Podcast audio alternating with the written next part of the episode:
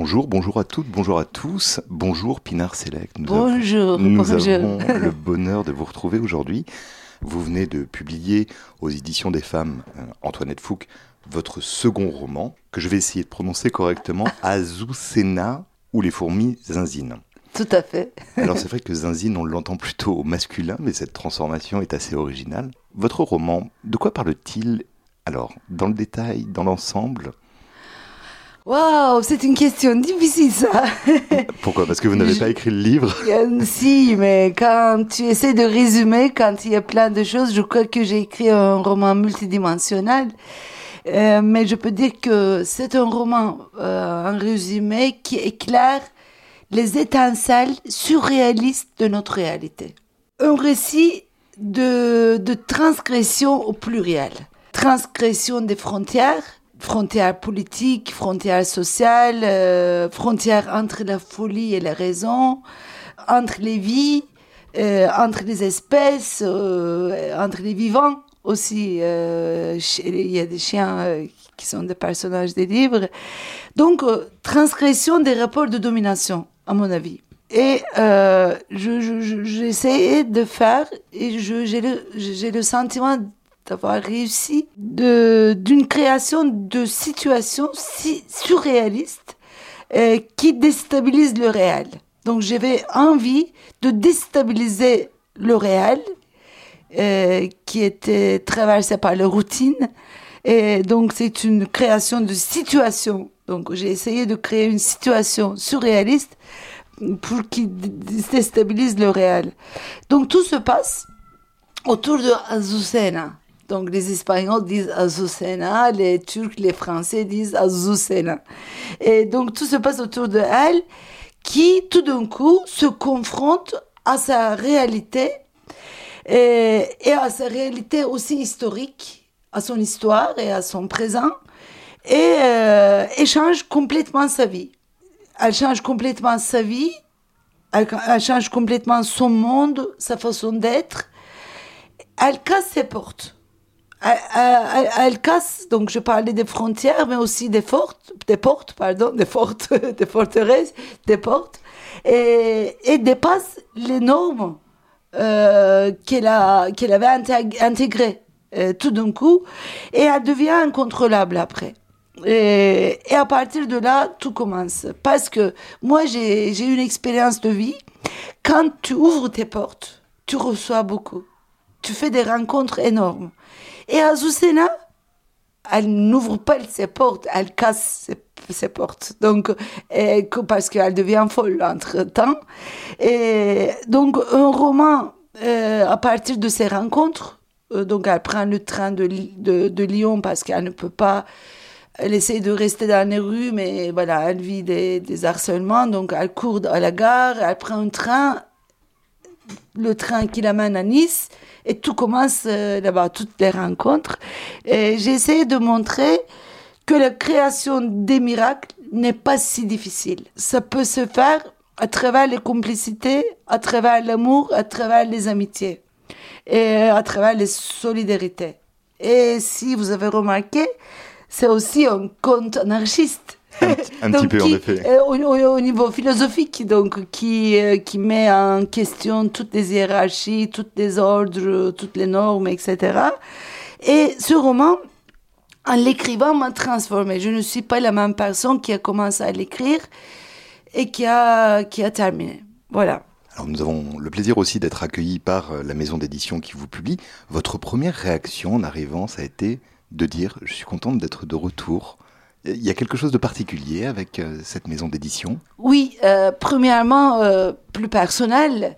Et quand vous venez dans un pays nouveau, euh, que vous n'avez pas assez de repères, et moi j'ai ma maison d'édition en Turquie, mais la maison d'édition doit être comme une maison. Une, une partage pas commercial, plus profonde que ça. Il y a une dimension commerciale, mais plus et que tu réfléchis ensemble, euh, que, tu même sur l'écriture tu, tu, réfléchis ensemble. Après tu fais d'autres rencontres avec d'autres écritures, donc ça devient une maison comme une famille, et, mais une famille pas qui crée une ordre social, mais qui une famille que tu choisis, que tu construis, et même qui transgresse un peu cet ordre social. Et, et par rapport à Azucena, donc l'héroïne de, mon roman, c'était évident que Azucena serait née euh, dans cette maison. Dans cette maison qui a publié euh, la vie de Simone Weil, qui, qui, a publié la vie de plein de femmes euh, ou l'écriture de plein de femmes qui cherchent la liberté. Et Azucena, sans être héroïne, héroïne, héroïne dans le sens qu'on utilise beaucoup, et donc avec toutes ses faiblesses, elle change radicalement sa vie et ose un, un nomadisme subversif dans lequel elle habite. Elle habite toujours, euh, je pense. Azucena, elle vit. Euh, je vais la rencontrer bientôt, je suis sûre. Et pas seulement Azucena. Et dans le roman, il y a d'autres personnages euh, féminins. Et il y a Manu, Luna, Cathy, des femmes qui tentent l'impossible et qui déclenchent de nouveaux processus. Et ces femmes, bien évidemment, euh, euh, vont se sentir chez elles euh, chez l'édition des femmes. Aussi, il y a Cyranouche et Marisa, donc des femmes un peu plus âgées, qui, en traversant les catastrophes, ont survécu par la solidarité entre les femmes, et par les petites complicités qui, qui, va, qui va créer des miracles aussi. Et donc, euh, je pense que tous mes personnages se sentent euh, chez elles euh, à cette maison d'édition. Donc, je suis très contente que j'ai pu faire l'accouchement ici avec l'aide de plein d'autres femmes qui sont dans cette maison. Et je veux bien remercier à mon à, mon, à ma représentante littéraire Julie Finidori, parce que c'est grâce à elle que j'ai trouvé euh, le lieu de, de, mon accouchement, de ma maison et de maison de mes personnages. C'est une maillotique absolument splendide. Alors, je, je n'ai pas encore dit, mais vous êtes sociologue, vous êtes militante féministe. Oui. On dit de vous que vous êtes la femme de tous les combats et que vous travaillez également à l'université Côte d'Azur. Je suis enseignante chercheur, chercheuse, oui. À Nice. À Nice, Côte. Nice qui est le lieu central de l'ouvrage. C'est simplement parce que vous êtes enseignante à Nice que vous avez décidé d'installer le récit dans cette ville? Non, non, parce que moi, j'étais venue en France en 2011, fin 2011, décembre 2011, donc 2012 à peu près, à Strasbourg.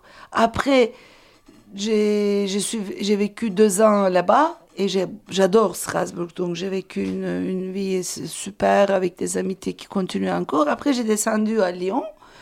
Et comme je voyage à travers mes livres, à travers mes activités, donc je suis arrivée à Nice quand j'étais à Strasbourg. Donc j'ai vu Nice et j'ai dit je vais déménager ici, je veux vivre ici. Et j'avais des amis. Donc euh, je suis arrivée à Nice, juste après Lyon, donc 2015. Donc, je n'avais pas encore commencé à écrire ce roman. Et je n'avais pas un poste à l'université à l'époque. Et j'ai dit, je veux postuler que à l'université de Nice. S'il n'y a pas, je peux avoir un poste de secrétaire, un poste d'autre chose. Mais je vais vivre à Nice. Et là, j'ai découvert plein de choses. Nice comme, comme dit Alex dans le roman, c'est une ville, c'est une ville travestie. On ne voit pas très vite euh, qui, qui est-elle. Mais en tant que sociologue, je peux vous dire que 41% de la population des habitants ne peut pas voter. Vous voyez? Donc, il y a une, une... Je ne parle pas des migrants. En plus, il y a des migrants. En plus, il y a beaucoup d'abstention. Donc, la représentation politique ne représente pas vraiment la ville. Et tu fais des rencontres extraordinaires. Quand je suis allée, j'ai rencontré Charlotte Salomon, qui était tuée par les nazis, et j'ai vu une exposition de elle qui dit comment Nice lui a donné la force de sourire, la force de créer, etc. Donc, euh, à partir de là, j'ai commencé à rencontrer avec des personnes qui sont pas vivantes et qui sont vivants mais qui sont, en train, euh, de, qui sont en train de traverser Nice, qui sont en train de vivre pour quelques mois, qui sont en train de vivre pour quelques années, qui sont en train de vivre, qui ne sont pas. Donc il y a des rencontres extraordinaires, pas que du Sud, du Nord aussi, donc de Russie, de Tchétchène, de, de, de, de, l'Est, plein de personnes. Et moi j'ai des amis de tous les horizons qui ne sont pas représentés politiquement, bien sûr, mais qui crée des réseaux de, de solidarité, de création très, très intéressants que je voulais rendre hommage. Et j'étais allée à Nice pour la première fois, pour, pas pour la première fois, après avoir décidé donc d'être à Nice, mais les librairies à Nice m'invitaient beaucoup quand j'ai publié un livre, mais j'étais à Lyon, à Strasbourg, etc. Et donc je suis arrivée et j'ai dit que je vais déménager à Nice. Et quand j'ai dit ça, un médecin qui est un activiste très important là-bas, un militant de, de, de médecins et pour les humanistes, il m'a, il m'a donné un cadeau. Il m'a donné un qui, qui s'appelle le, réseau de Marseille, je pense, ça s'appelle. Et j'ai lu tout de suite. Il me dit bienvenue à Nice. Nice, euh, c'est pas Nice qu'on connaît. Et donc le, livre racontait le réseau de solidarité qui s'est créé euh, à l'époque de l'occupation pour les Juifs. Euh, donc il m'a dit il y a une deuxième Nice. Et à cette époque, j'ai écouté la chanson de Jean Ferrat qui parle de ma France. Et moi, je n'aime pas les, choses ma France, ma Turquie. Euh, j'ai été torturée très gravement. Et quand j'étais torturée, on nous chantait des chansons ma Turquie, ma Turquie. Et quand je, j'ai entendu la chanson de Jean Ferrat, ma France, comme ça, tout d'un coup, j'ai mal au dos. J'ai eu mal au dos parce que mon dos, il était cassé euh, à, la, période de torture. Après, j'ai écouté la chanson. Il dit non, il dit il y a deux France. Il y a la France des tiers, de, de Pétain, je ne sais pas, mais il y a la France des résistants, il y a une autre France. Donc moi, j'ai voulu rendre hommage à, à Manis, qui m'a accueilli et qui n'est pas très visible dans les médias. C'est effectivement cette Nice à travers un groupe que vous avez surnommé les Parano. Pas que, mais aussi. Ouais. qui sont tout à la fois. Alors, peut-être par rapport à un regard bourgeois, il faudrait parler de sociologie. Ils nous semblent marginaux, ils nous semblent vivre à l'écart, euh, organiser une forme de, de résistance, là encore. Vous écrivez dans l'ouvrage Le monde est absurde, et pourtant leur groupe fonctionne, leur système fonctionne. Alors, la question, vous l'attendez, vous êtes sociologue L'utopie, ça peut fonctionner quand on est sociologue? L'utopie peut fonctionner. Donc, euh, d'abord, par rapport à ces personnes euh, marginales, je peux dire que moi, j'ai beaucoup de chance dans la vie, euh, un peu de courage aussi. en Turquie, toute ma jeunesse est passée dans les rues avec des personnes marginales. Et tout le monde me disait Qu'est-ce que tu fais avec ces gens-là? C'est des gens dangereux, etc. Et moi, j'ai tissé mes amis de pied plus importants avec eux. Et euh, à un moment donné, je ne pouvais plus continuer avec les, les gens normaux parce que vraiment, c'était très attachant et très profond. Et j'ai créé un atelier de d'art à Istanbul jusqu'à mon arrestation avec les travestis, avec les prostituées, avec les gens de rue, avec plein, plein de monde. Mais quand, on les voit de, de, loin, c'est des gens euh, sales, euh, très, très dangereux, etc. Mais avec eux, nous avons créé un atelier de rue. On faisait le théâtre, on faisait plein, plein, plein de choses. Et on était très, très, très bien accueillis par tout le monde. Et surtout, la population nous soutenait beaucoup. Et on avait même un, journal de rue, qui c'est nous qui, on n'avait pas de financement, rien du tout, c'est pas comme la France, la Turquie. Et on squattait les, les endroits et on vendait 6000 exemplaires euh, tous les mois. Donc on vendait, nous, c'est nous qui écrivons. Donc une prostituée, une ancienne vendeuse de drogue, il y a plein, plein de gens qui, qui écrivaient. Et nous, nous les vendons dans, vendions dans les rues. Donc dans les rues, euh, avec les liens, avec les amitiés, euh, j'ai vu que j'ai expérimenté que c'est possible de pouvoir créer des choses inimaginables. Et en tant que femme, parce que c'était un monde assez homme aussi, les rues, et moi, je n'ai pas vécu un vrai problème euh, et je, me suis pas nuit, vraiment. J'ai senti que je ne suis pas la même personne. Donc, être sociologue, c'est une autre chose. Mais cette expérience de rue euh, m'a transformée vraiment. Quand, euh, quand on m'avait donc on m'avait emprisonné pour ma recherche, tous ces gens-là qui étaient dans les rues, qui étaient dans notre atelier, notre atelier était cassés par la police, etc. Et ces gens-là étaient mes premiers soutiens. Il y, avait des, des centaines de personnes qui dormaient devant la prison. Donc, c'était devenu une légende en Turquie. Et le regard euh, à ces personnes, parce qu'on les voyait comme des fous, comme des gens un peu bizarres, etc., a complètement changé. Donc, il y a ça. Et aussi, il y a, il y a toutes mes lectures euh, par rapport à, à l'ordre, comment se fonctionne l'ordre social, comment l'ordre politique s'appuie sur l'ordre social, comment les, les, les, les, les rapports de domination s'articulent entre eux et comment on les intègre et comment euh, on devient normal.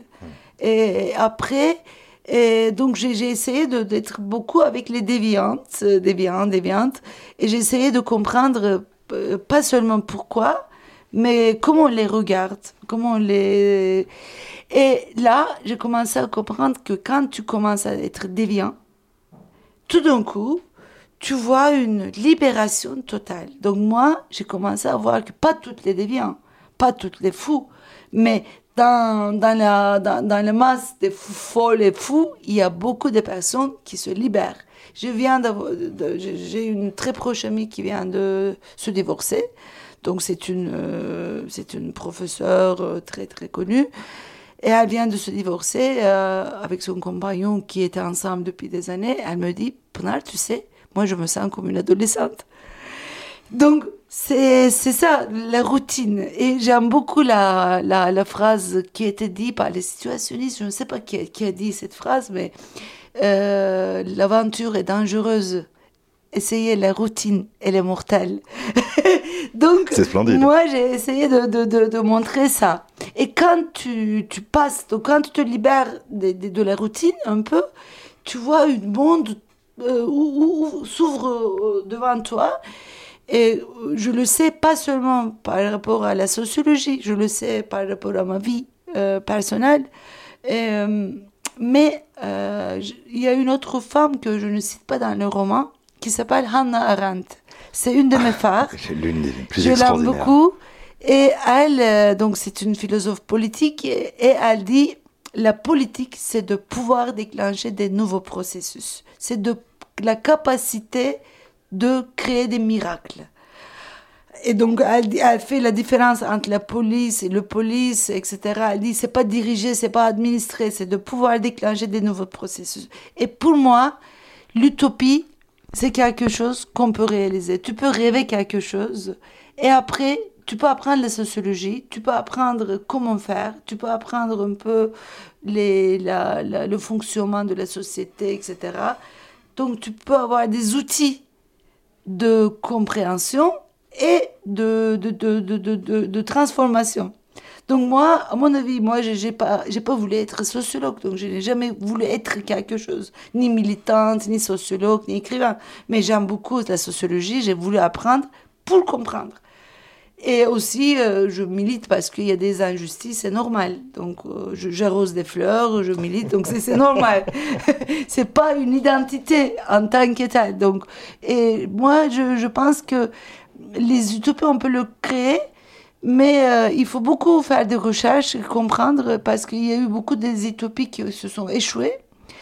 Et donc, c'était parce qu'il y avait des rapports de pouvoir. Donc, qui- qui, euh, donc il y a tout un débat euh, énorme dans, dans, dans, l'espace public. Comment on peut créer un monde meilleur.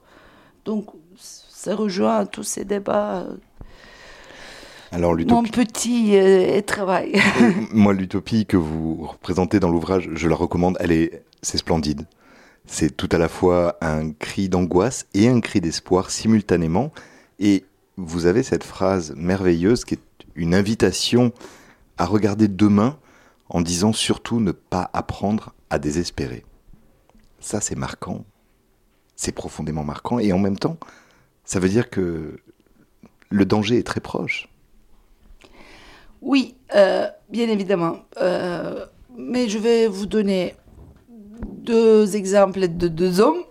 Mais les- hommes aussi sont bienvenus parce que si vous avez remarqué dans le roman, il y a et Alex.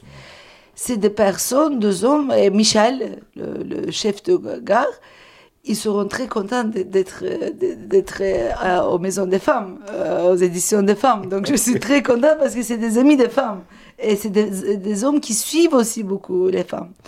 Et donc il y a deux hommes que j'aime beaucoup. Euh, l'un c'est Deleuze, Gilles Deleuze, l'autre c'est Gramsci. Et quand j'étais petite, figurez-vous, mon père, il était en prison. À la maison, je, je, je, je lisais des livres, mais j'étais très petite, 9 ans, 10 ans, 11 ans, comme ça, et j'ai trouvé une, phrase. Euh, c'était une période de coup d'État militaire. C'était vraiment une, une période catastrophe un million de prisonniers, euh, je ne sais pas, plein de morts, plein d'exilés, etc. Et j'ai trouvé une phrase. Je ne comprenais pas ces livres, mais je, cherchais quelque chose. Et dans un livre de, de, de, de Gramsci, il y avait une phrase. Il disait, il faut allier le pessimisme de l'intelligence à l'optimisme de la volonté. Et j'ai beaucoup aimé ça. Et j'ai dit, maintenant, moi, je ne veux pas, euh, je ne veux pas être pessimiste ou optimiste. Je vais juste réfléchir. Donc la sociologie, tout ça, tout ça. Donc je vais comprendre un peu, ça va me rendre un peu cède, un peu triste. Mais en même temps, je vais dire quelle petite euh, petits travaux qui peut un peu euh, changer la réalité. Donc j'essaie toujours de, déséquilibrer, d'équilibrer les deux. Et aussi, il y a Gilles Deleuze, qui est, quand vous écoutez, quand vous lisez, il est assez pessimiste dans ses, dans ses analyses, mais ce qu'il dit toujours, c'est la création. La résistance, c'est la création. Donc il faut toujours créer, euh, pas seulement contester, mais il faut créer. Il faut créer, il faut imaginer, imaginer, être libre d'imaginer. Voilà. Donc moi, je, je, je, les ai mis dans mon répertoire euh, réflexif aussi euh, pour dire ça. Et il y a aussi une autre expérience de prison. Euh, quand j'étais en prison, je ne savais pas combien de temps je vais rester. Et j'ai demandé à des personnes qui sont là depuis longtemps, j'ai dit comment je vais faire pour ne pas pour que les, murs ne me déterminent pas? Et ils m'ont dit une chose intéressante. Euh, ils m'ont dit en prison, quand tu restes, surtout pour les prisonniers politiques, pour prisonnières politiques, si vous restez beaucoup, euh, à un moment donné, vous vivez une sorte de maladie psychologique. Des fois, euh, ça s'appelle, je crois en français, impuissance, je, traduis du turc, impuissance apprise. Euh, une chose comme ça, une, euh, une déformation des, des, sentiments. Par exemple, les grandes catastrophes ne vous touchent pas, mais le regard à travers d'une personne vous fait pleurer. Donc, il me dit, vous pouvez devenir comme ça. Pour ne pas devenir comme ça, il faut que tu oublies ton procès, tu oublies quand je vais sortir, tu oublies ça. Tu dis, aujourd'hui, je peux faire quoi? Si tu arrives à faire ça, tu vas gagner. Donc j'étais dans une dortoir avec des femmes, donc on a dit on veut faire ça, on veut pas penser. Peut-être avant deux jours avant l'audience, on va commencer à réfléchir, mais on ne va pas penser quand je vais sortir. Et j'ai appris le kurde, j'ai appris plein de danses, j'ai appris beaucoup de choses en prison. Et maintenant, après quand j'ai quitté la Turquie, c'était un jour au lendemain, le, jour au lendemain, on dit comme ça. Du jour au lendemain, lendemain. Je, suis admiratif de votre français, mon turc on est détestable. On m'a dit, on m'a dit, euh, tu, tu, pars demain. Donc c'était euh, assez, assez violente. De... Au début, j'ai dit, mais je vais devenir folle. Et après, j'ai dit, non, non, non, ponnage euh, tu fais, tu, tu, tu, mets en place ce que tu avais appris en prison. Je ne vais pas penser que quand je vais rentrer, qu'est-ce que je peux faire aujourd'hui? Donc, si euh, vous voyez les fourmis zanzines, donc c'est pas les fourmis de la fontaine, les fourmis pas vraiment, non. Et en turc, c'est euh, les fourmis fêtardes. Absolument, c'est ce que j'ai vu. En italien aussi, les festanti. Formice festanti. Donc, mais en français, fêtard, ça ne va pas. C'est pas le même, ça le même ressemble À, à, des étudiants qui font la fête le jeudi soir. Je ne sais pas, mais après, comme j'utilise beaucoup zanzan, zanzan, zanzine dans le, dans le livre, donc j'ai dit, euh, ce serait bien. Et aussi, il y a euh, Radio Zanzine, que j'écoute beaucoup, que c'est mes amis Longomaï, donc j'y vais beaucoup, qui m'ont un peu euh, inspiré aussi dans réfléchissant les parano, etc. Donc voilà. Pinard, merci vraiment pour le temps que vous nous avez consacré. J'ai une dernière petite question. Votre, votre féminisme, être féministe, qu'est-ce que cela signifie pour vous? Très courte. Pour moi, il n'y a pas une, une seule féminisme, il y a les féminismes, mais les, les perspectives féministes, à mon avis, c'est plus une aspiration à la justice sociale et à la liberté. Et euh, quand vous commencez à voir, à voir le lien euh, de l'ordre social et politique et le rôle de la domination masculine dans la structuration euh, des systèmes de répression, vous comprenez que sans féminisme, pas de lutte efficace contre le fascisme. Et les fascistes ont très bien compris que le privé est politique. C'est pour cela qu'ils attaquent euh, au privé, ils attaquent euh, au l'IVG, ils attaquent euh, au mariage homosexuel. Donc ils savent très bien qu'il faut discipliner la société, il faut créer bien créer l'ordre social comme faisait Pétain, Pétain à l'époque. Donc être féministe, c'est être subversif, être amoureuse de la liberté. Mais moi, je vais, je, finir avec avec la phrase que j'aime beaucoup, qui m'a, c'est une de mes phares. Bell Hooks, c'est une féministe américaine noire, qui dit si on le pratique comme il faut, le féminisme est en fait une baguette magique qui pourrait changer la vie de tout un chacun. Pas seulement les femmes, mais tout un chacun. Et a dit parce, parce que ce féminisme doit toujours être nourri.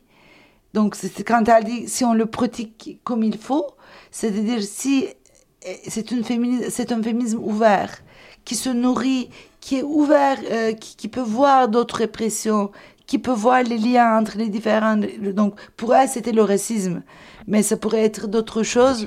Donc, quand vous voyez, vous êtes nourri des autres expériences de, de répression, donc vous, vous, vous, commencez à développer une perspective assez large qui peut changer la vie de tout un chacun. Alors, il y a plein de surprises qui attendent le lecteur dans votre ouvrage. La première d'entre elles, c'est la couverture avec sculpture de Saint-Phal. Et puis, il y a une apparition de Simone Veil aussi. C'est ma copine, Simone. Ah, et puis ici, c'est encore plus intéressant. Pinard, merci infiniment du temps que vous nous avez consacré. On vous souhaite le meilleur, simplement. Et, et merci pour votre ouvrage, surtout. Je nous souhaite la meilleure, les meilleurs. Merci. Au revoir.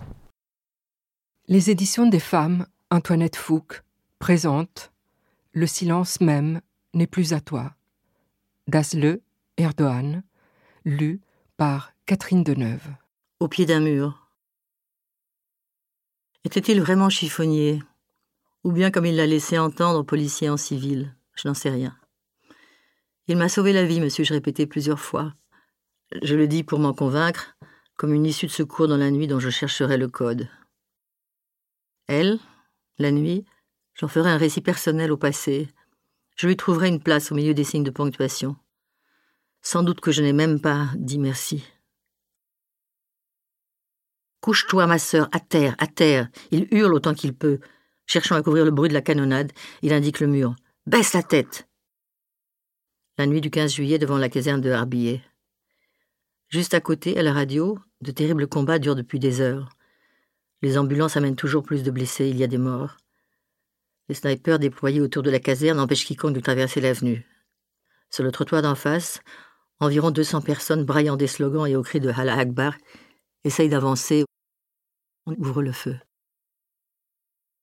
Ils se recouchent sur le pavé. Nous ne sommes pas au front, mais sur l'une des avenues les plus larges et ouvertes de la ville. Aucun endroit où se terrer, quelques bouts de verre, d'aluminium et de plastique ne vous protègent pas de la guerre. C'est plus sûr de notre côté, avait lancé le chiffonnier un peu plus tôt, avant que les snipers ne repèrent trois à cinq personnes retranchées dans l'ombre. Je suis bien rentré. C'est le coup d'État. Je vais bien. J'ai envoyé le message, puis je suis sorti dans l'intention d'aller jeter un œil du côté de Medjikoy. Si les policiers ne m'avaient pas gentiment autorisé à passer le premier carrefour traversé cette nuit-là, je n'aurais pas insisté, pas tenté les petites ruelles. Ce n'était pas que les rues s'étaient un peu vidées, elles étaient désertes. Au premier appel, une foule gonflée à bloc marche comme un seul homme vers Taksim, en criant des slogans qu'on entend rarement. C'est la queue devant les distributeurs automatiques et les boulangeries, la parade bariolée, les sirènes de pompiers. Aucun soldat en vue, ça ne ressemble pas au 12 septembre, mais n'évoque pas non plus le calme de Gezi. C'est plus flou, plus inquiétant. Au milieu de ces lumières ténues, des bruits et du tumulte. J'ai l'impression de me trouver dans un théâtre dont on aurait changé le décor. Comme si cette mie allait sortir hors de ses gonds, repousser ses extrémités jusqu'à se transformer en une contrefaçon d'elle-même, grossière et tape à l'œil. Toujours plus nombreuse, en rang toujours plus serré, la foule marque un arrêt à Osman Bay. Première détonation, le chaos, la panique. Certains s'enfuient dans la mauvaise direction, d'autres par les ruelles. Les soldats ont ouvert le feu, la nouvelle se propage rapidement. On échange des informations à chaque carrefour. Une jeune fille porte en voile les drapeaux, et malgré les regards désapprobateurs de celles qui l'entourent, sans doute qu'elle se méfiait de moi, la femme en bleu, la taciturne, commence à me raconter. Ils ont ouvert le feu depuis le scorpion. Quelqu'un marchait juste devant moi, il a été touché au front. J'en ai vu un autre à côté de moi qui était touché à la jambe. Une ombre de chagrin parcourt son visage qui peine à contenir ses yeux immenses. Mort, j'imagine. Quand on est touché au front, on meurt, pas vrai? Quoi qu'il advienne, la clameur augmente. Je me laisse entraîner vers la source des coups de feu qui redoublent, telle une barque sans gouvernail emportée par la bourrasque. Le bruit atroce des fusils d'assaut se répercute d'immeuble en immeuble.